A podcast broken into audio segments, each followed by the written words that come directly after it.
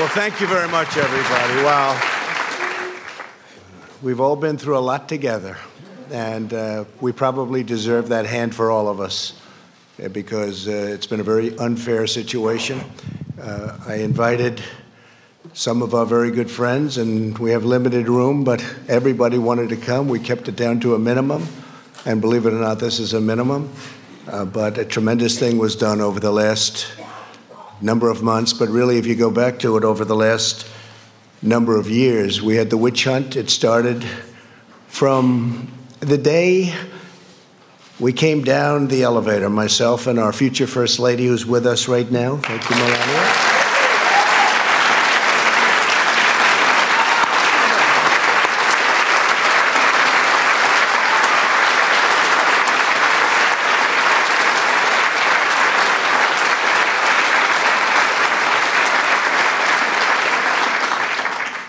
And it never really stopped. Uh, we've been going through this now for over three years.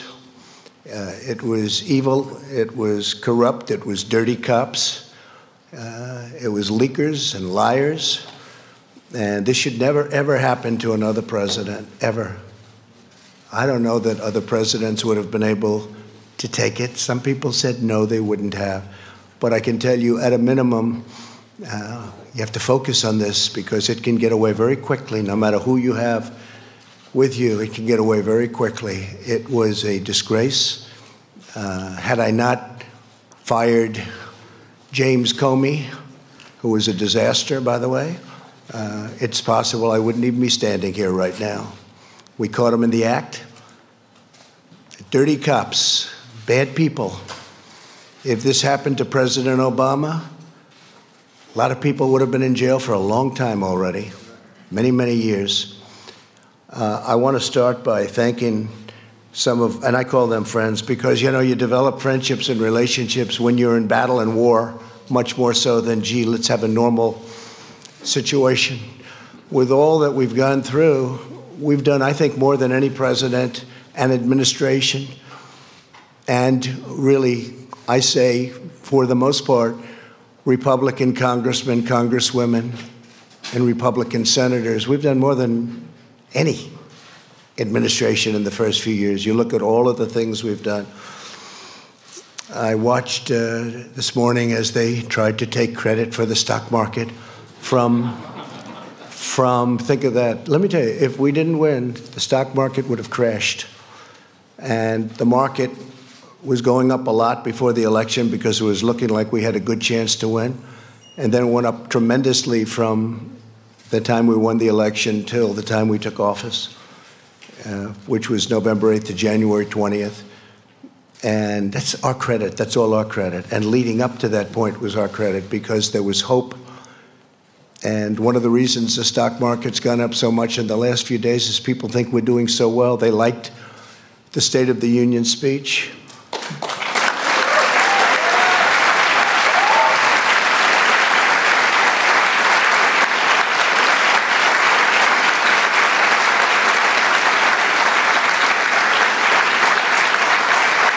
It really is. It's a true honor to give it. Uh, making the State of the Union speech, I was with some people that have been around, they've been all over the world. And one of them said, highly sophisticated person said, You know, no matter where you go in the world, it doesn't make any difference. There is nothing like what I witnessed tonight the beauty, the majesty of the chamber, uh, the power of the United States, the power of the people in this room. Uh, really an amazing, even I don't think there is anything like that anywhere in the world. You can go to any other country, you can go to any other location, any other place. It's the beauty of everything, it's what it represents and how it represents our country. I want to start by introducing some of the people that are here. I know some are going to be left out, but they work so hard. And this is really not a news conference, it's not a speech, it's not anything. It's just we're sort of uh, it's a celebration because we have something that just worked out. I mean, it worked out. We went through hell unfairly, did nothing wrong, did nothing wrong. I've done things wrong in my life, I will admit. Not purposely, but I've done things wrong. but this is what the end result is. So,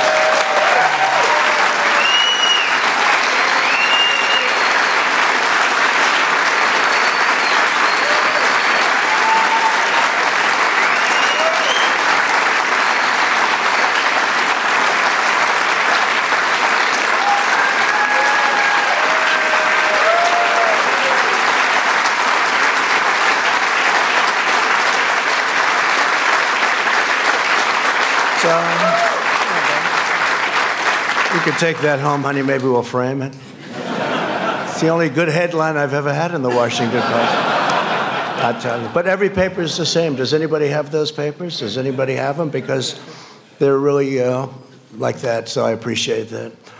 Uh, but some of the people here have been incredible warriors. They're warriors. And there's nothing from a legal standpoint. This is a political thing. And every time I'd say, This is unfair, let's go to court, they say, Sir, you can't go to court. This is politics. And we were treated unbelievably unfairly. And you have to understand, uh, we first went through Russia, Russia, Russia. It was all bullshit. we then went through the Mueller report. And they should have come back one day later. They didn't. They came back two years later after lives were ruined, after people went bankrupt, after people lost all their money. People came to Washington to help other people. Bright eyed and bushy tailed, I say. They came, one or two or three people in particular, but many people. We had a rough campaign. It was nasty. It was one of the nastiest, they say. They say Andrew Jackson was always the nastiest campaign. Uh, they actually said we topped it. It was a nasty. It was a nasty both in the primaries and in the in the election. But you see, we thought after the election it would stop, but it didn't stop. It just started, and tremendous corruption, tremendous corruption. So we had a campaign. Little did we know we were running against some very, very bad and evil people with fake dossiers with all of these horrible, dirty cops that took these dossiers and did bad things. They knew all about it. The FISA courts should be ashamed of themselves. Uh, it's a very tough thing. And then we ended up winning on Russia, Russia, Russia. It should have taken the one day, as I said, and it took years. Then Bob Mueller testified. That didn't work out so well for the other side. But they should have said that first week because it came out. Is that right, Jim Jordan? They knew in the first two days, actually. Devin, is that right? Two days. They knew that we were totally innocent. But they kept it going, Mark. They kept it going forever because they wanted to inflict political pain on somebody that had just won an election that to a lot of people was surprised. I mean, we had polls that said we were going to win. We had Los Angeles Times and a few, a few papers actually said it was we were going to win, but it was going to be close. And uh, we did win. It was one of the greatest wins of all time. And they said, okay, he won. And you know, I wrote this down because that was where a thing called the insurance policy, to me, when I saw the insurance policy, and that was done long before the election, that was done when they thought that Hillary Clinton was going to win. And by the way, Hillary Clinton and the DNC paid for millions, millions of dollars, the fake dossier. And now Christopher Steele admits that it's a fake because he got sued by rich people I should have sued him too, but when you're president, people don't like suing. I want to thank my legal team, by the way, not for that advice, but for other advice. Pat, Jay, Pat, you guys stand up, please. Great job.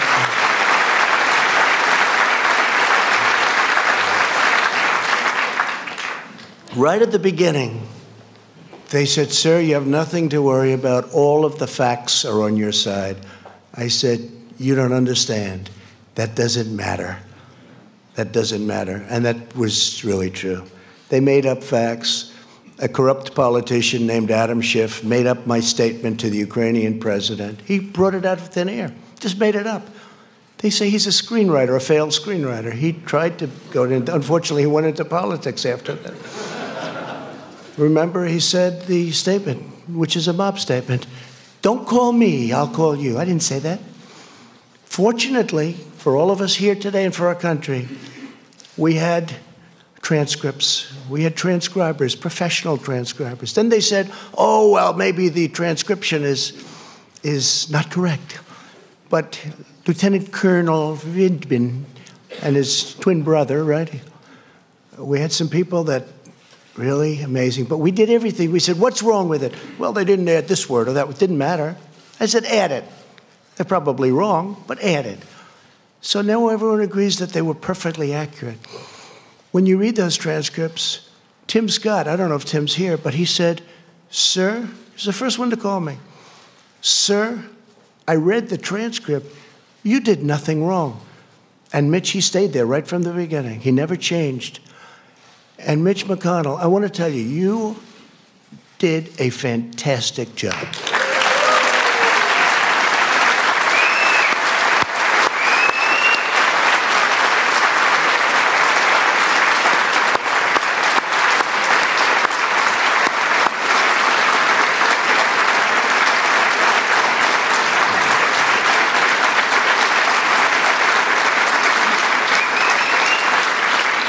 Somebody said, You know, Mitch is quiet.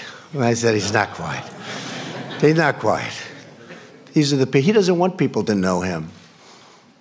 And they said, Is Mitch smart? I said, Well, let's put it this way. For many, many years, a lot of very smart, bad in many cases, sometimes good, but people have been trying to take his place and to the best of my knowledge, I've never even heard the subject come up because they've been wiped out so fast. This guy is great, and I appreciate it, Mitch. And he's also given us 191 now 191 federal judges, two Supreme Court judges, right? We're up to 191. Yeah. Great guy. Great guy. He's a tough guy to read. I'm good at reading people. Tough guy to read, I'd call him. My wife would say, How'd you do with Mitch? Uh, I don't know. That's what makes him good, when you can read somebody. Fantastic job. And he understood right from this was crooked politics. This was crooked politics. How about all these people? They're running for office they're saying the worst things about me, like eight senators on the Democrat side. Most of them got wiped out. You know, they got their 1% or less. Most of them got less. They decided to go home. Let's go back to California. Let's go back to wherever they came from. Let's go back to New York. How about that one? Our New York Senator, Gillibrand. Let's go back to New York after they get nothing. And then they take an oath that they will be fair, that they will be reasonable, you know, all of the different things, and they had a sign. They're not fair, but here's the beauty. So we have four left. They're saying the most horrendous things about me. It's okay, it's politics. And then they're supposed to vote on me. They're trying to replace me, and then they're supposed to be voting. So I think it's, I mean, I think it's incredible. But so, Mitch, I want to thank you very much. Incredible. And you have some of your folks here and they're incredible people, and they've been right from the beginning. And again, you're out of session. Unfortunately, I didn't, you know, I only told these folks, let's do this today. We did a prayer breakfast this morning, and I thought that was really good. In fact, that was so good it might wipe this out. But by the end, by the time we finish, this will wipe that one out, those statements. I had, uh, I had Nancy Pelosi sitting four seats away, and I'm saying things that a lot of people wouldn't have said, but I meant every, I meant every word of it. But we have uh, some of the folks that are going to be leaving right after this, and they work hard, and they did work hard. Uh, Bill Cassidy, Senator. Stand up, Bill. What a guy. Great man. When I need to know about health insurance and pre existing conditions and individual mandates, I call Bill or I call Barrasso. We get those two guys, they know more than anybody. Uh, a man who just became a senator. He's a little bit like me. We have a couple of them. Very successful guy in business, and he said, What the hell? I'll run for the Senate from Indiana. And he ran, and I saw him on television destroying his opponent in a debate. I said, You know, this guy could win, and I got behind him. And Mike Braun, you have done some great job. Thank you very much. Tough. Tough. Thank you. A man who got James Comey to choke, and he was just talking in his regular voice. He's the roughest man. He's actually a, unbelievable, and I appreciate the letter you sent me today. I just got it. But he's got this voice that scares people. You know, people from Iowa can be very tough. We're doing very well in Iowa. But I'll tell you, Chuck Grassley, he's looking at Comey. Well, you tell me, what did you say? now, he wasn't being rough, that was just the way he talked. And that was when Comey, I think that was when Comey announced that he was leaking, lying, and everything else, right? He choked because he never heard anybody talk like that. You know, you should have gone. If I wish you got angry, you could have gotten the whole ball game. He would have said, "I give up." Chuck Grassley is an incredible guy.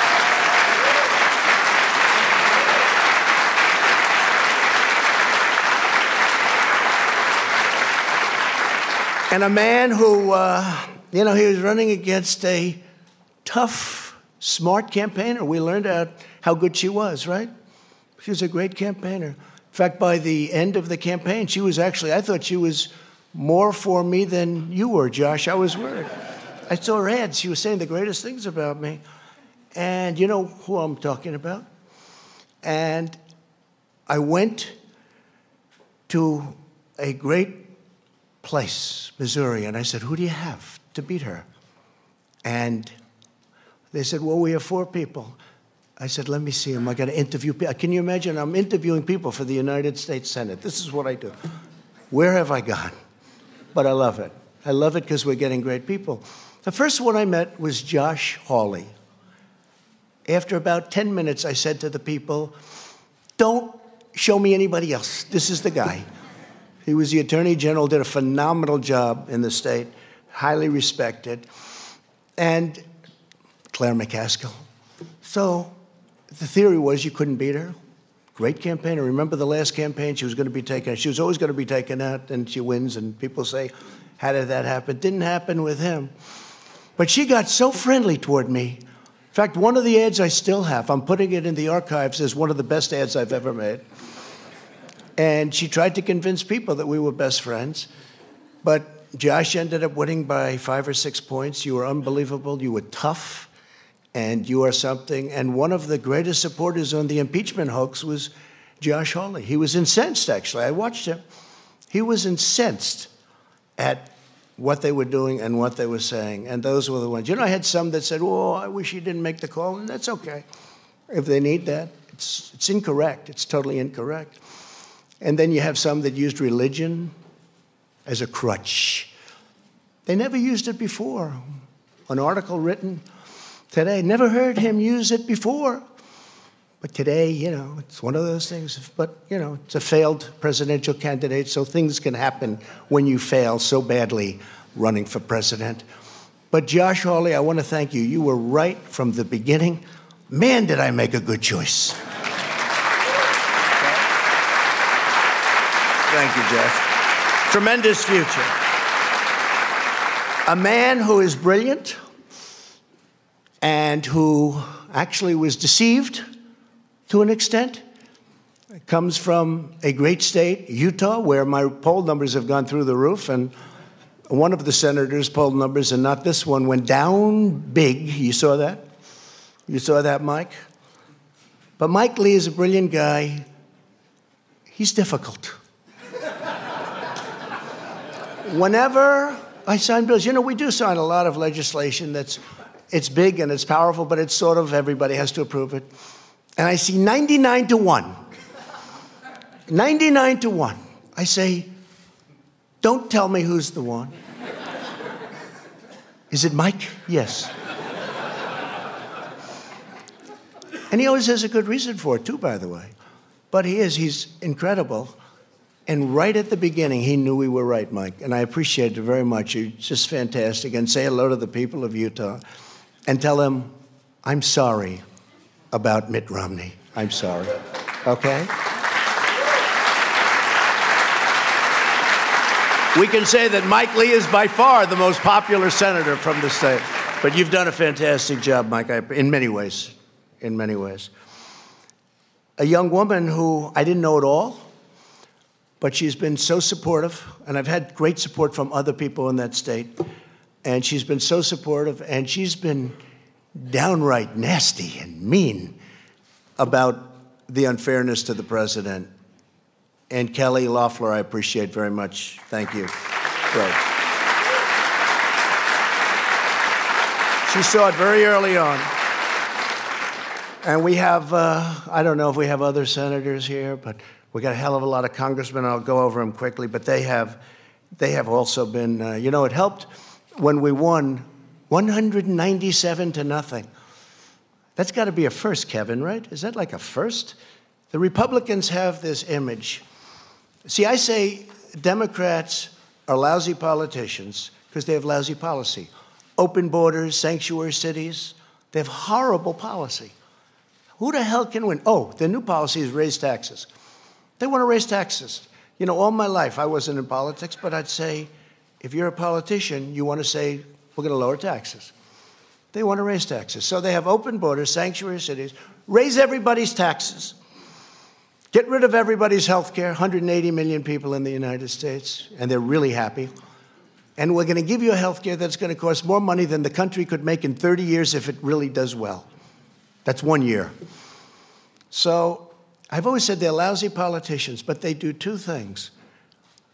They're vicious and mean, vicious. These people are vicious. Adam Schiff is a vicious, horrible person. Nancy Pelosi is a horrible person. And she wanted to impeach a long time ago when she said, I pray for the president. I pray for the president. She doesn't pray. She may pray, but she prays for the opposite. but I doubt she prays at all.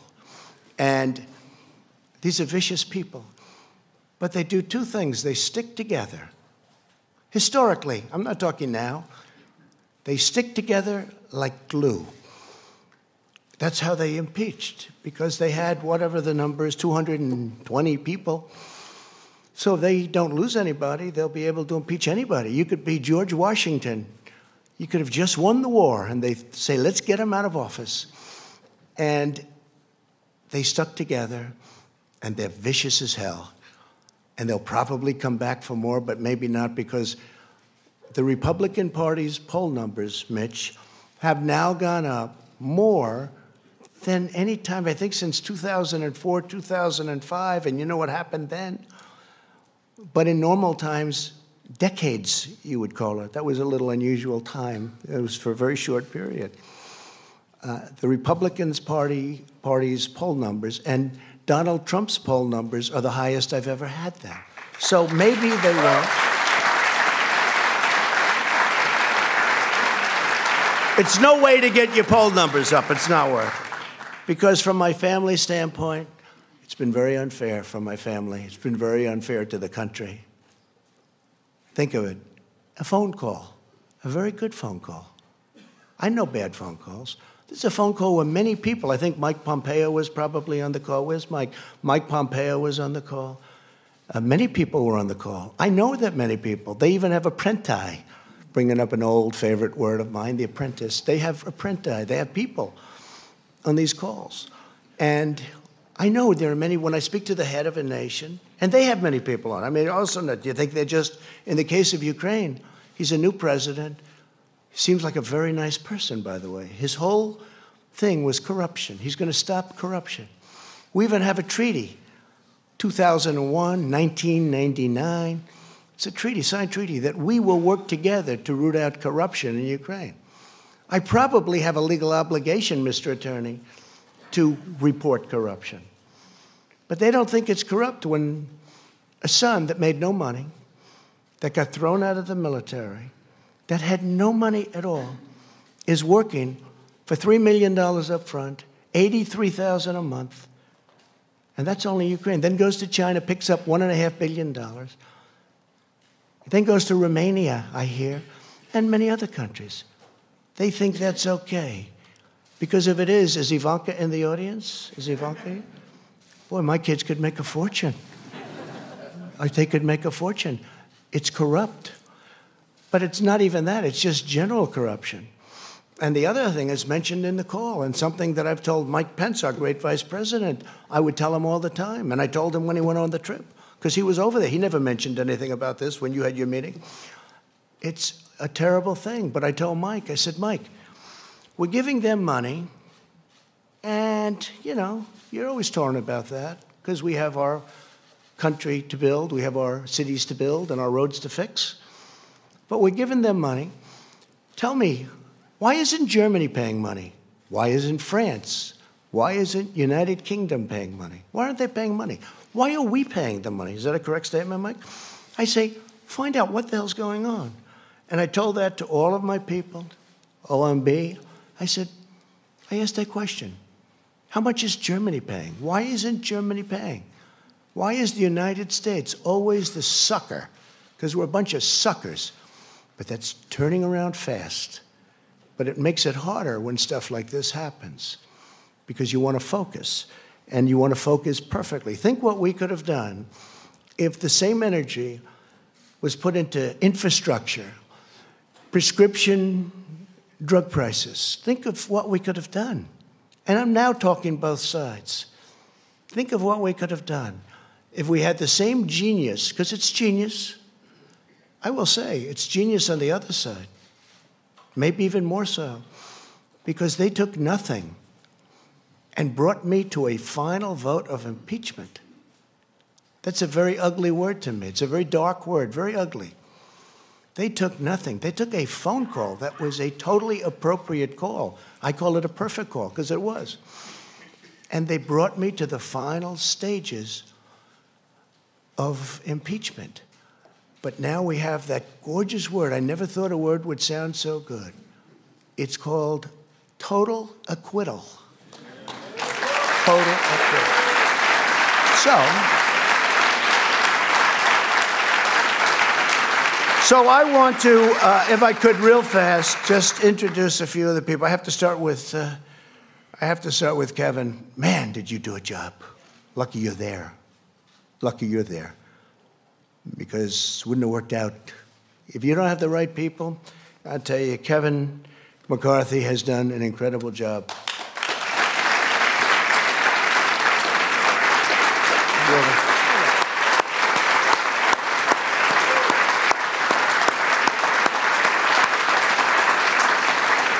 And he loves his job and he loves his country. Tell you what, Mitch and Kevin, they love what they do. Now, Mitch wouldn't even tell you he liked it. Say, Mitch, do you like it? Mm, I don't know. It's, he's the greatest poker player, right? Kevin will say, I love it, right? And I will say that uh, you're going to be Speaker of the House because of this impeachment hoax. I really believe it. I really believe it. And I'm going to work hard on it. I'm going to try and get out to those Trump, those Trump areas that we won by a lot. And you know, in 18, we didn't win. We just won two seats in North Carolina, two wonderful seats in North Carolina that were not supposed to be won. But I went and I made speeches and we had rallies and we did a great job and we won. We took two seats. Nobody writes about that. If we lost them, it would have been the biggest story of the year. But uh, we're going to go, we're going to do a job, and we're going to win a lot of seats. We're going to win a lot of seats. People are very angry that Nancy Pelosi and all of these guys. I mean, Nadler, I know him much of my life. He's fought me in New York for 25 years. I always beat him. And I had to beat him another time. And I'll probably have to beat him again.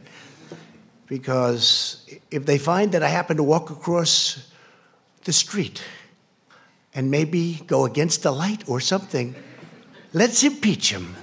So we'll probably have to do it again because these people have gone stone cold crazy. But I've beaten them all my life, and I'll beat them again if I have to. But what they're doing is very unfair. Very unfair. So Kevin McCarthy has been great. So, a few names, right? And there'll be a few you forget. If you want, you can raise, and I'll say, great, love to have you, wonderful. But we're going to do the best we can. And I have my cabinet, but my cabinet's different. I appoint them, okay? I didn't see all of them helping so much. You know, they were running their, their various bureaucracies, right? Now, my cabinet's great, and they're all here. But today is the day to celebrate these great warriors, right? These are great warriors. They really fought hard for us. And so I'll start Kelly Armstrong, North Dakota. Kelly, thank you. Great job. Great job. Jim Banks of Indiana. Jim, thank you. Great job. Andy Biggs. Where's Andy? Boy, oh boy, Andy. He got. There's a guy. He's tough. I hear we're doing well in Arizona, huh? It's going good, yeah? I think so. I think I saw a poll that was very good. For me, I think we have to make sure Martha's going to do, I think Martha's going to do good. But we have some states that are going to be uh, not easy. But Arizona's been great, and we're stopping illegal aliens from coming in. We're putting up walls. New Mexico, too, a state that's never been in play for Republicans, is totally in play, right? Nevada's really looking good. We're, we're doing well. We're doing well. We're going to have a great. There's more spirit. I will say this. There's more spirit now for the Republican Party by far than the Democrats. You know, Mike Pence just got back from a place, a beautiful place that Chuck Grassley knows well, Iowa. And he was talking about this fiasco, the Democrats. They can't count some simple votes, and yet they want to take over your healthcare system. Think of that. No, think of that.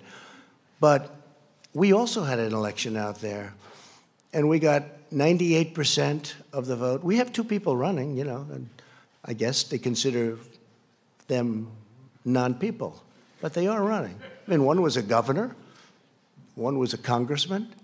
They're running. We've got 98% of the vote. And everybody from the media was saying, Who are those crowds over there? You know, they expect it to be one of these competitive where everybody's running because they want to win, they want to win. And it was Trump, right, Mark Meadows? It was Trump. This was a Trump crowd. And a lot of, actually, a lot of my guys went there. They went to Iowa, and a lot of friends went there, and we had tremendous, uh, they say the spirit, the spirit for the Republican Party right now is stronger, I think, than it's ever been in the history of our country. I think it's stronger than it's ever been. And that includes honest Abe Lincoln. You know, a lot of people forget Abe Lincoln. I wish he were here. I'd give him one hell of an introduction. but he was, uh, he was a Republican. Abe Lincoln, honest Abe. Bradley Byrne, Alabama. What a great place. Thank you, Bradley. A man who has been a, an unbelievable friend of mine and spokesman, and somebody that, that I really like. And I know, Kelly, you're going to end up liking him a lot. Something's going to happen that's going to be very good. I don't know. I haven't figured it out yet. But Doug Collins, where is he? Where is Doug? You have been so great. Thank you very much, Doug. Thank you very much. Yeah, thank you. Really amazing job. A young man who is born with a great gene because I know his father and how great a politician he was, but uh, he's from Florida. Sometimes controversial, but actually he's not controversial. He's solid as a rock, and he's a friend of mine, Matt Gaetz. Matt, thank you, Matt. Thank you. Great job. All right, this guy. So he's the NCAA, meaning a couple of years ago when he was in college, wrestling champion.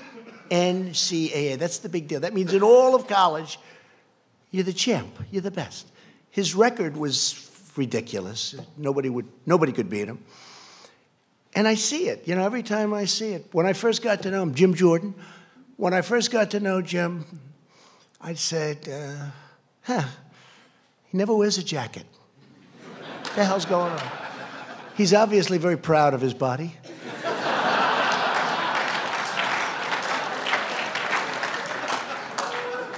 And they say where he works out, you know, with the congressmen, senators, they work out, they say when Jim works out, even though he's not as young as he was, but they, he works out, the machine starts burning down. You know, it's just a different form of a workout than us, right, Sonny? And there he is. Look at that guy. But one day I'm looking, and he looks tough, and I'm looking, and I'm looking at those ears. And I say, those ears have something going on there. I said, Did you ever wrestle? Yeah, I did. But he doesn't talk. But I checked. This guy was a world, this guy was a champion top, top wrestler. And when I had the top, I had all of the teams. And by the way, uh, your Super Bowl champions are coming, I think next week or soon, very soon. And they, every one of them want to be here. And the coach loves us. The coach is great, Andy Reid. And uh, every one of them want to be here. Uh, we have uh, people love it. But we had all of the NCAA championship teams here. They had the golf, the basketball, the, they had every team here. And one of the teams was wrestling. The wrestling team was that Penn State. And Penn State won the title. They have a great team. And I walked up with Jim, and it's like I didn't exist. Those wrestlers, they grabbed him. They love Jim Jordan, and we love you too because you are some warrior.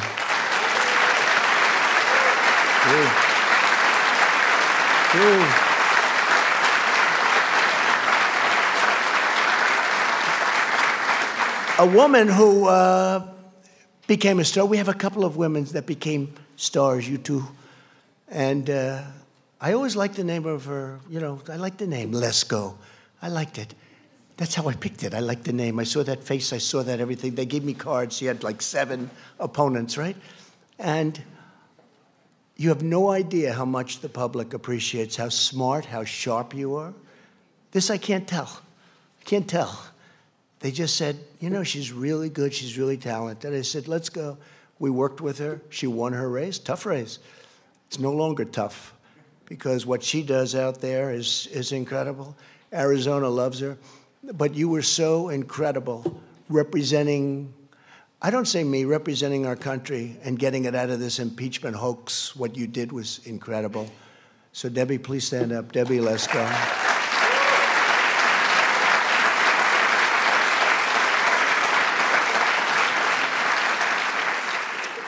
A man who I, I became very friendly with. I don't know why. You ever have where, I'll ask the media, certain people call, you take their calls. Other people call, if they don't have information, they won't take anybody's call. But other people call, and you don't. This is a guy, he just is just a very special guy. His wife, I actually like better than him, to be honest. Because he doesn't know that I know that he didn't actually support me right from the beginning, but she did. And on my worst day, right? On my worst day, my worst, I won't tell you why it was my worst, but it was not one of those good days. She got on a bus got many other buses, and women all over North Carolina, and they toured North Carolina. Well, Mark was back sort of semi supporting another candidate, which he ended up leaving very quickly. I don't think you had a choice because of your wife. But thank her. And Mark Meadows, he's an extraordinary guy. I mean, the only problem is, I guess he's announcing, he'd, he'd only win by 40 points, but he's announcing that he'll be uh, not running this time. You have somebody good to run? Somebody going to win your district by at least 20 points, please? Okay? But he's a tremendously talented man, not just as a politician, as a human being, he's incredible. And, and during these horrible times, I mean, the way he worked, and Jim and all of you guys, the way they worked was so, it was like their life was at stake. So many. Ron DeSantis is another one. He worked so hard. Then he called me, he said, Sir, I'd like to run for governor. He said, Governor? I don't want you to run. I like you staying. No, I want to run for governor. And I said, Well, if you have to, I'd like your support. I said, How can I support you? You're at three. He was at three, he had no money. Somebody else was at 38, and they had 22 million cash, right? I said, Look, if it's important, I'll do it because he's, he's been another great warrior. And he's, by the way, he ran. I endorsed him. His numbers went through the roof. The man who he beat, who was expected to win easily, called me after the race. He said, You endorsed him, and it was like a nuclear bomb went off. There was nothing I could do. He never even spent his money, he saved it. But Ron DeSantis is another one. And now he's the governor of Florida. And by the way, he's a great governor. He's a very popular governor. His numbers are in the 70s, and he's done a great job. But Mark, I want to thank you very much. Fantastic job. Thank you very much. Mark Meadows. And Mike Johnson of Louisiana. Where's Mike?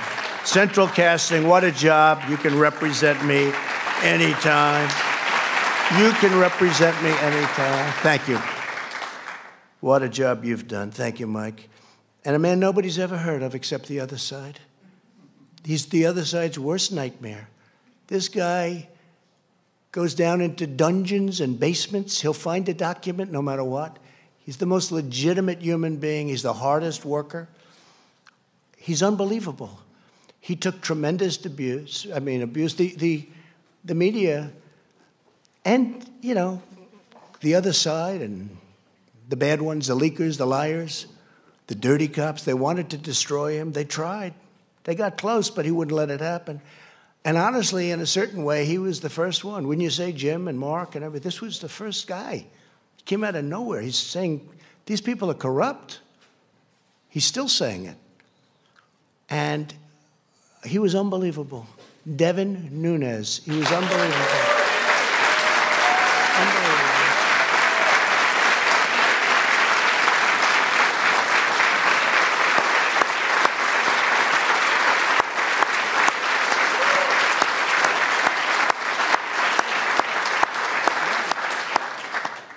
so true, Devin. He'd come in and say, I didn't even know him.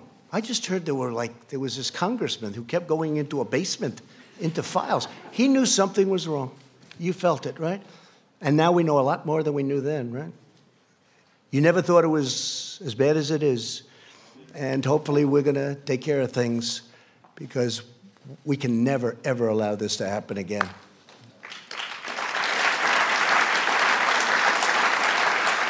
Scott Perry of Pennsylvania. Scott, thank you. Thank you, Scott. Really great. And you're doing very well over there, by the way, just so your numbers. A man who is a, a I mean, central casting. If I'm going to pick Perry Mason, I'm going to do a remake of Perry Mason. Other than Bill Barr, I picked this guy, but I have to say, I picked Barr. I picked Barr first, right? John Ratcliffe, right? But I have to tell you, if we're doing a remake of Perry Mason, the man I get. There's nobody in Hollywood like this. John Ratcliffe. Right? Stand up, John. So, such a great lawyer. Incredible guy, incredible talent, but just a great lawyer, and we appreciate it. He gets on that screen, and everyone says, I agree. The other side folds up so fast. We'll probably be using a lot of you in the next year. But you have been fantastic, John. We appreciate it. Thank you very much. A man who's braver than me and braver than all of us in this room, he got, he got whacked. He got whacked. My Steve, right? I went to the hospital with our great First Lady that night, right, honey?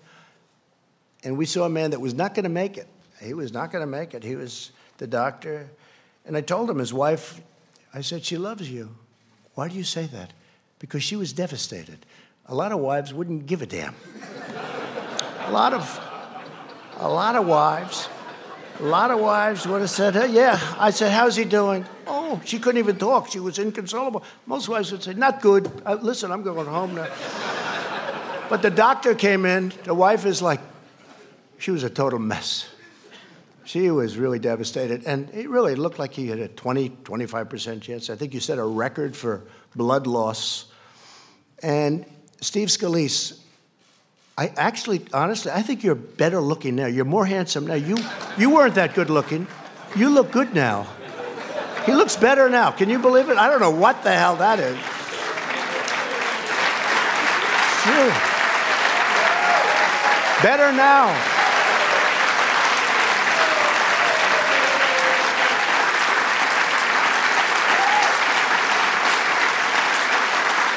What a guy. And this whack job started shooting, hurt Rogers. I don't know if Rogers here, but hurt a number of people, hit him. but really hit Steve. Steve was at second base. He was the second baseman. And he went down, and, and it was terrible. I mean, I saw the whole thing, and it was terrible. Unfortunately, you had two brave policemen with you because of your high position in Congress. You had two policemen, and they were amazing. The man and the woman. And they came, and they didn't have rifles. They were against uh, supposedly a pretty good sharpshooter with rifles, good equipment, and all they had was a gun. And they started coming in from the outfield shooting. And they're so far away that a handgun is not uh, preferred. And this guy has the rifle and he's hitting people. And he was going to move up, and there was no out. I mean, if he would have been able to move up, there was no way to get out. The entrance was a single entrance way on the other side where he was. So everyone went into the dugout, ran into the dugout. But Steve was really hit badly in the stomach and uh, with a bullet that rips you apart. It was supposed to do that. It rips, it rips you apart. And these two people came charging forward, boom, boom, boom. And one of them, you know who? One of them, him, got the shooter, hit him, and then got him, killed him from long distance. It was amazing. If you didn't have those two people, you can imagine, right? You, you could imagine what would happen. So uh, Melania and I went to the hospital that night, and he was in such bad shape, and he's been working ever since so hard. But six months ago, they had a baseball game at the Nationals Park, and I'm watching. And it's, it's on television. And it's just, you know, game people, you want to win it, right? And Steve's at second base. The poor guy can't even walk. Do you remember Bobby Richardson for the New York Yankees? He was known for range, Louie. Range. He had the greatest range. If a ball's hit the shortstop, Bobby Richardson's the second player, second baseman. Bobby Richardson would field the ball. If it's hit the first base, he'll throw it to the first baseman. He had unbelievable range. This was not Steve Scalise. St- Steve had no range. One foot and he has to fall down, right? because, you know, he was trying to get better. I don't know who the hell put you on the field. and this is a true story. So the game starts, and the first pitch, Steve standing at second base, and the guy is really in bad shape. And I said, This is terrible. A shot, ground ball shot, is hit to second. And Steve, I say, I didn't have time to think too much, but I said, This is not good. That ball is going toward him. And this guy stopped that ball, caught the ball. He's now laying down. He throws the ball to first base, he gets him out. I said, It's the most incredible thing. I've never seen athletic. I've never seen anything like it. Right? And he gets him out, and they then took him out of the game, which was a very wise thing, because you could never do that again in a million years. But you weren't going to let that ball go through. I don't care if it was hit by the greatest of all time, right? That ball was not going through you because you are a warrior. Steve, he is fantastic. You are fantastic. You and Liz and Kevin, what a great, what a group. I mean, what a group. I got lucky. I got lucky because you need the right people. If I had the wrong people there, be uh, maybe a different story. Maybe we'd be celebrating something else. But I really want to thank you, Steve Scalise. And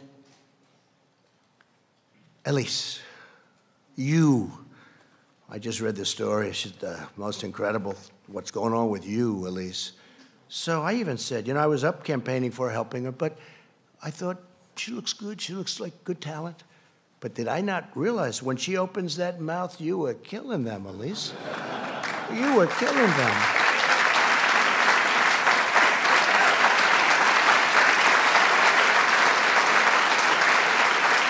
Elise, and there's a big story in the New York Post. I love the New York Post because they treat me well. There aren't too many of you that do, but today you're treating me well. I even had a great headline. I, New York Times, Washington Post. I had all these great headlines. Maybe we should just end it right there. But you had the greatest story yesterday in the Post that people from all over the country are contributing to her campaign. They were so enthralled with the way you handled yourself, what you said, the way you said it, and uh, I'll always be your friend. I think it, it was, it's really an amazing story. What a great future you have. What a great future. Thank you. First Lady agrees, by the way. First Lady agrees. And Michael Turner, you can represent me anytime. Where's Michael? Where is he? Well, you can represent me. How good were you? There's another, there's another Perry Mason type, I think, right? What do you think, John? But Michael, you were fantastic, and we appreciate it. Brad Wenstrup, where's Brad?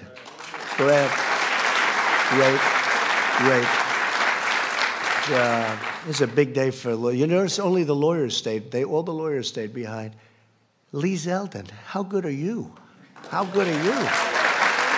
Man.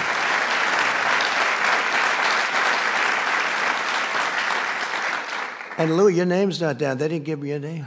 Do you know if, if I didn't announce Louie, whoever the hell made this list, I, I got to get rid of him because I, if I wouldn't have announced Louie, it might have been the end of the presidency. Louie, you have been so great, so tough, and so smart. I got it. I got it. But Louie has been amazing. He's a tough guy. He's a smart guy. He's streetwise like crazy. We love Texas. And we're with you all the way, Louie. We're with you all the way. Thank you very much. So, so that's the story. We have a great group of warriors, and there are others left, and I guess probably, I'm sure I didn't mention a few, and I apologize if that's the case. Uh, how's CPAC doing? Good? Huh? My man, stand up, please, will you? He's the one, he said, you should run.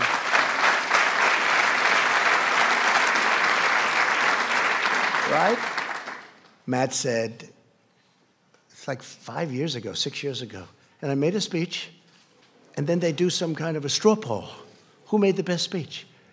And he said, I made the best speech. Oh, with all these professional, I hate to say this, with all these professional politicians, they voted by far the best speech was Trump. He calls me, he says, You should run for politics.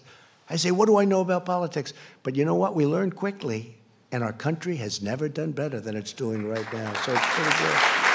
But thank you, Matt. Great. Say hello. So, so that's the story. We've been treated very unfairly. Fortunately, we have great men and women that came to our defense. If we didn't, this would have been a horrific incident for our country. When you have Lisa and Peter, the lovers, the FBI lovers, I want to believe the path you threw out for Deputy Director Andrew McCabe. That's the office. There's no way he gets elected, meaning me. There's no way he gets elected. This is Peter to Lisa. He's probably trying to impress her for obvious reasons. There's no way he gets elected. But I'm afraid we can't take the risk. Now, think of this. In other words, if I get elected. They can't, they, two lowlifes, they can't take the risk. They can't take the risk. Think of it. And that's where it came up, the greatest word of all insurance policy. So he says, But I'm afraid we can't take the risk. She may lose. It's like an insurance policy. In the unlikely event you die before you're 40, in other words, if I won, they were going to do exactly what they did to us. They were going to try and overthrow the government of the United States, a duly elected president. And if I didn't fire James Comey, we would have never found this stuff. Because when I fired that sleazebag, all hell broke out. They were ratting on each other, they were running for the hills. Let's see what happens. Let's see what happens. It's in the hands of some very talented people. We're going to have to see what happens. But I can tell you, in my opinion, these are the crookedest, most dishonest, dirtiest people I've ever seen. They said, This is Strzok. God, Hillary should win 100 million to one. This is about me. This is an agent from the FBI. Look how they let her off 33,000 emails deleted. Nothing happens to her. nothing happens. It's unbelievable. But think of that God, Hillary should win. When these guys are investigating Hillary. Then they go to work for Mueller, the two of them. And when Mueller found out that everybody knew that they were 100% this way, he let them go. But they deleted all of their emails and text messages. So when we got the phone, they were all deleted. Could you imagine the treasure trove? They illegally deleted. So they left they left Bob Mueller. He had the look, but he didn't have a lot of other things. Always had the look. Mr. G-man. And I love the FBI, and the FBI loves me, 99%. It was the top scum and the FBI people don't like the top scum. So think of that 100 million to one, and he's investigating me. And then God. Trump is a loathsome human being, isn't he? These are the people looking at me. I'm really not a bad person. And Page said, Yes, he's awful. How would you like to have that? This is just, this is the good stuff. This stuff a hundred times worse than that. These are all dirty people. And now I just heard that they're suing the United States of America because they were interfered with. Uh, not going to let it happen. Just not going to let it happen. We cannot let this happen to our country.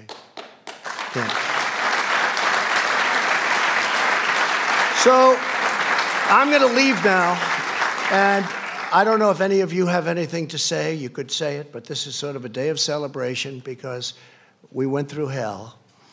And I'm sure that Pelosi and Crying Chuck, I've known this guy all the time. The only time I ever saw him cry was when it was appropriate. Known him for a long time, Crying Chuck. But I'm sure they'll try and cook up other things. They'll go through the state of New York, they'll go through other places. They'll do whatever they can. Because instead of wanting to heal our country and fix our country, all they want to do, in my opinion, it's almost like they want to destroy our country. We can't let it happen. Uh, Jim Jordan, did you want to say something? Go ahead. Huh? Mark? I just, I wanted to just say that uh, this reflection today it is a small reflection of the kind of support you have all across the country. We've got your back.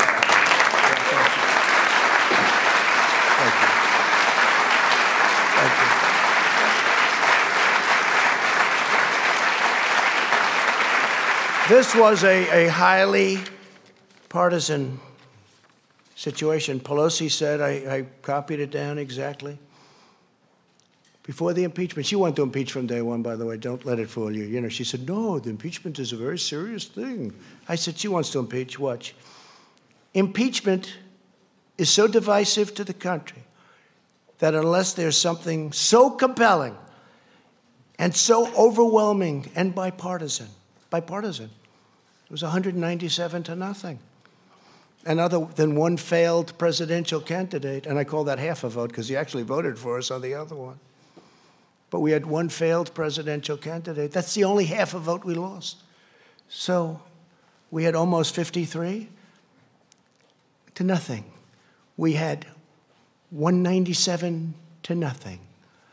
And the only one that voted against was a guy that can't stand the fact that he ran one of the worst campaigns in the history of the presidency. But she said, there's something so compelling, has to be so compelling and so overwhelming and bipartisan. I don't think we should go down that path because it divides the country. She was right about that. And it's just not worth it. That was Nancy Pelosi a year ago, right? And I think it's a shame. I think it's a shame. But as I said, if we can put this genius to work on roads and highways and bridges and all of the things we can do, prescription drugs. You know, we had Secretary Azar's here, and I want to thank him for this, but we had uh, first time in 51 years where drug prices actually came down last year. First time in 51 years. But what we can do working with both parties in Congress is would be unbelievable. It'd be unbelievable. What we can do And I know Chuck Grassley is working very hard on it, and Mitch is working very hard on it. But what we can do is, is incredible. What we can do just generally. We've done so much without it. We've rebuilt our military. We've cut regulations at a level that nobody thought possible. We'll always protect our Second Amendment. We all know that. But I just want to tell you that it's an honor to be with you all. Uh, I want to apologize to my family for having them have to go through a phony, rotten deal by some very evil and sick people. And Ivanka's here, and my my sons and my whole family. And that includes Barron. That includes Barron, who's up there as a young boy. Stand up, honey. Ivanka, thank you, honey. Come. Come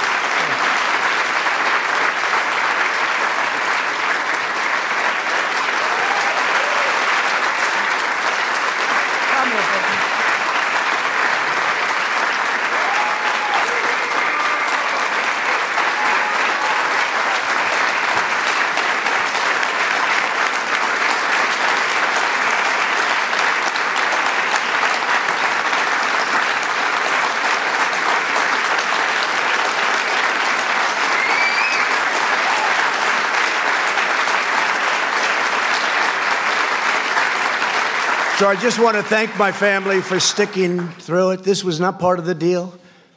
I was going to run for president, and if I won, I was going to do a great job. I didn't know that I was going to run, and then when I got in, I was going to have to run again and again and again. Every week I had to run again.